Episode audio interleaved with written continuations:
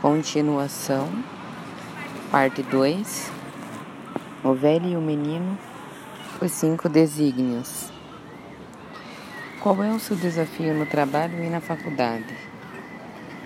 O meu desafio, bem, no trabalho é prosperar, conseguir uma promoção, sei lá, ganhar mais, respondi, hesitante na escola me formar, ter uma profissão. De que maneira você pretende enfrentar a situação, tanto na empresa como na escola? Penso que na empresa terei de me preparar melhor e na escola também. Você acredita que poderia ter feito algo para evitar isso tudo? Pensando bem, acho que sim. Tem muita coisa que a gente pode fazer e não faz. Por exemplo, ter me empenhado mais, indo à luta, oferecendo ou buscando ajuda. Em ambos os ambientes, poderia ter tentado conversar com meu chefe sobre o trabalho. Da mesma forma com os professores, apresentando sugestões para melhorar as aulas. Puxa, quantas coisas podem ser feitas? Só agora, após refletir, consigo imaginar uma porção delas. Concluí, mais animado. E como você vai arranjar tempo para fazer todas essas coisas? Tempo a gente arranja quando interessa, respondi instintivamente. Muito bem, muito bem. Ele continuava a confiar o bigode. Satisfeito com o desdobramento da conversa, como você se sente? Agora olhando de um outro jeito para o seu problema. Acho que não tem um problema. Estou diante de um desafio. Isso mesmo, exclamou novamente o velho Tafu, exultante por ter conseguido chegar aonde queria. Estamos, então, diante do primeiro desígnio, o do Criador e da criatura. Pessoal, é, eu peço desculpas pelos ruídos no fundo, é que eu estou fazendo a leitura do livro em um parque aberto. Então, por esse motivo, é, eu não consigo controlar os barulhos externos. Mas espero que vocês consigam compreender e ouvir a minha leitura. É, voltando à, à leitura, armei-me de outro gole d'água. Quem age como criatura não assume o problema para si. Acredita que tudo depende dos outros e que o culpado está sempre do lado de fora. No chefe, na empresa, nos pais, em casa, no professor, na escola nos governantes, no país, sempre acham alguém que deveria ter decidido de determinada forma ou agido de um certo jeito. Nunca, porém, trata-se da criatura, vítima de tudo e de todos. Isso é muito comum, sussurrei, tentando desviar o foco de mim mesmo, sem que me desse conta de que, agindo assim, assumia a atitude de criatura é, diferente da conduta de criador, aquele que assume a responsabilidade sobre si mesmo e sobre sua vida.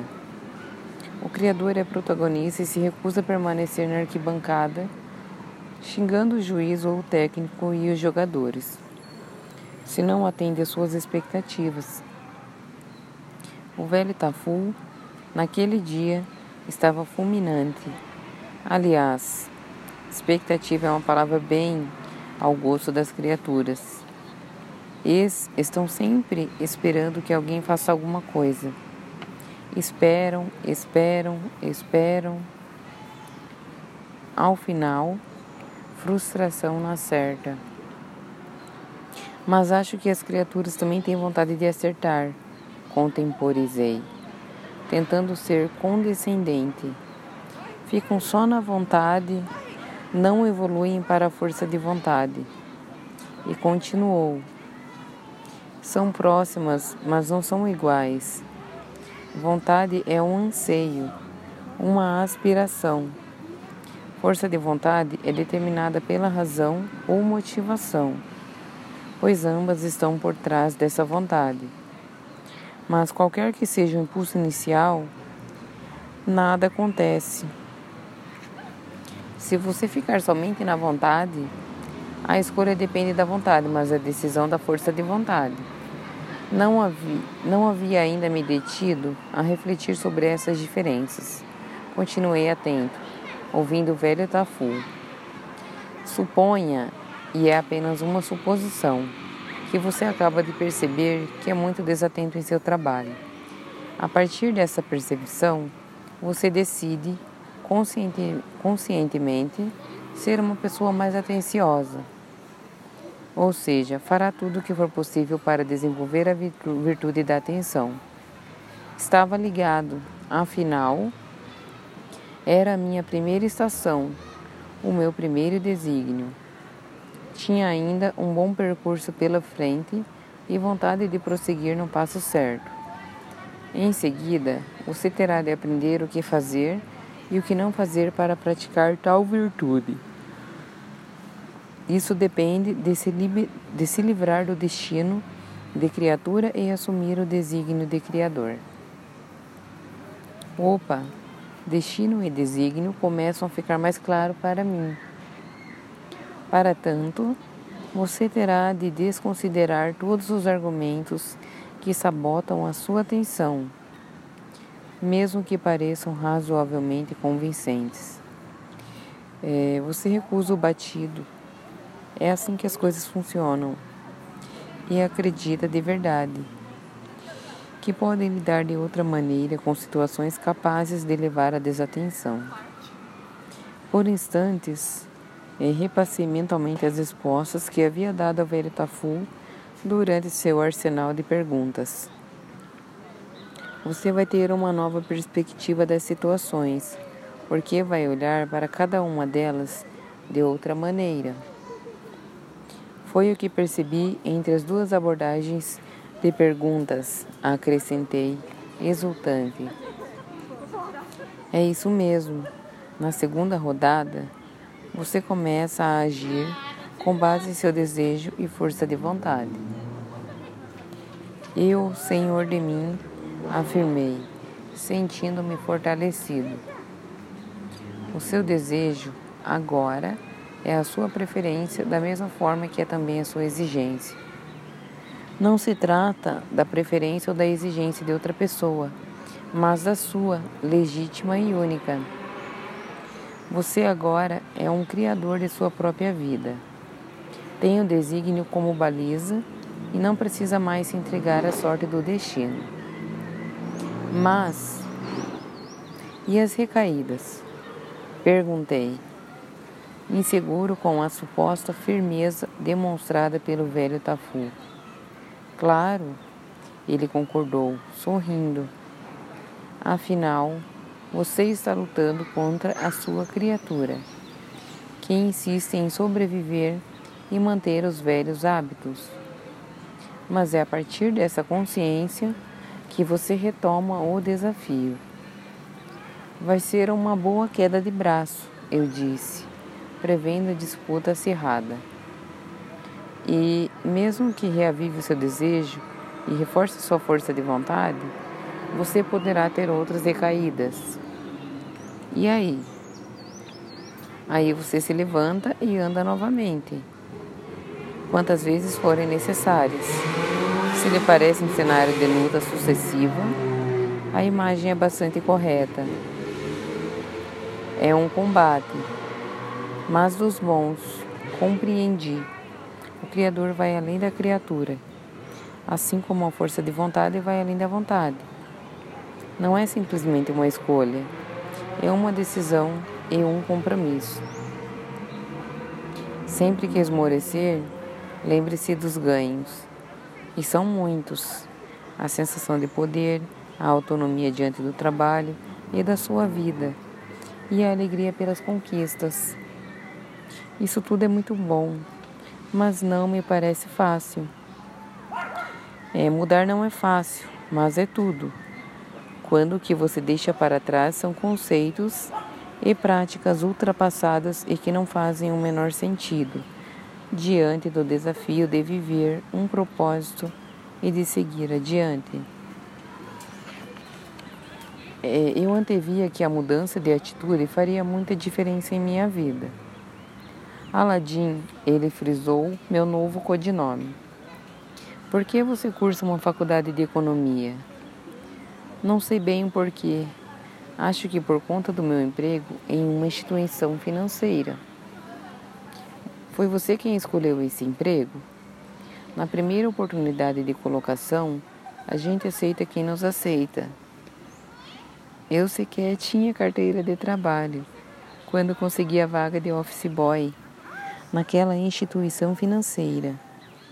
Aladim, você está preparado para saber se os seus desejos passam pelo crivo do primeiro desígnio? Sim, respondi resoluto. Então, faça o teste do Criador e da criatura. Os seus desejos são seus ou são desejos de seus pais, de sua família, da sociedade, da publicidade? Examinei os meus três desejos. Primeiro desejo, ter sucesso na profissão. Segundo desejo, ganhar muito dinheiro. Terceiro desejo, gostar do que faço refleti sem pressa a respeito de cada um deles. É, o sucesso busca o aplauso da sociedade, disse-me o velho Tafu. Será mesmo um desejo pessoal, do âmago do meu ser, ou uma indução advinda da sociedade? É o meu querer ou é um querer coletivo? E a minha profissão? Foi mesmo esco minha escolha ou influência de meu emprego? O velho Tafu me fez notar que muitos seguem a manada, copiam padrões, imitam outras pessoas, incorporam uma identidade que não é sua, descaracterizam-se, constroem a própria gaiola, onde ficarão prisioneiros. É, só uma observação aqui sobre essa leitura é, isso para mim faz muito sentido, porque é natural, né, do ser humano a carência, é instinto é, se sentir acolhido e aceito pela sociedade. É por isso que muitas vezes a grande maioria das pessoas, inclusive eu já fiz isso, escolhi uma profissão é, por, por é, corresponder às expectativas da, da sociedade, família, amigos, é, enfim. Só que isso não me fazia feliz. Mas hoje eu não faço mais isso e eu nem tenho mais essa pretensão de agradar a todo mundo. É, as pessoas elas precisam aceitar as outras como elas são. Então, voltando ao assunto, o mesmo vale para o segundo desejo, o de ganhar muito dinheiro. Sim, eu quero ser rico. Existe algum problema nisso? Sei que os ricos são mais apreciados e valorizados pela sociedade. Será que eu estou em busca de dinheiro ou de prestígio? É, é uma boa pergunta, né, pessoal? Gostar do que faço. Se eu não gostar do que faço, como poderei fazê-lo com gosto? Vejo nas revistas e na televisão pessoas felizes com o que estão fazendo. Queria ser uma delas. Noto que os meus desejos estão cheios de influências, confessei, agora ciente. É, mas não se aborreça com isso. O poeta Fernando Pessoa já reconhecia tal fato humano quando disse que somos um intervalo entre nosso desejo e aquilo que o desejo dos outros fez de nós. Buscar a verdadeira identidade é, portanto, um belo desafio. Estou pensando em reformular os meus desejos, admiti. Faça isso. Já era esperado, disse sorrindo o velho Tafu. Pense a respeito e trate de refazê-los agora como criador de seus desejos. E não deixe que ninguém mais atravanque o seu caminho para que você possa voar livre como um passarinho.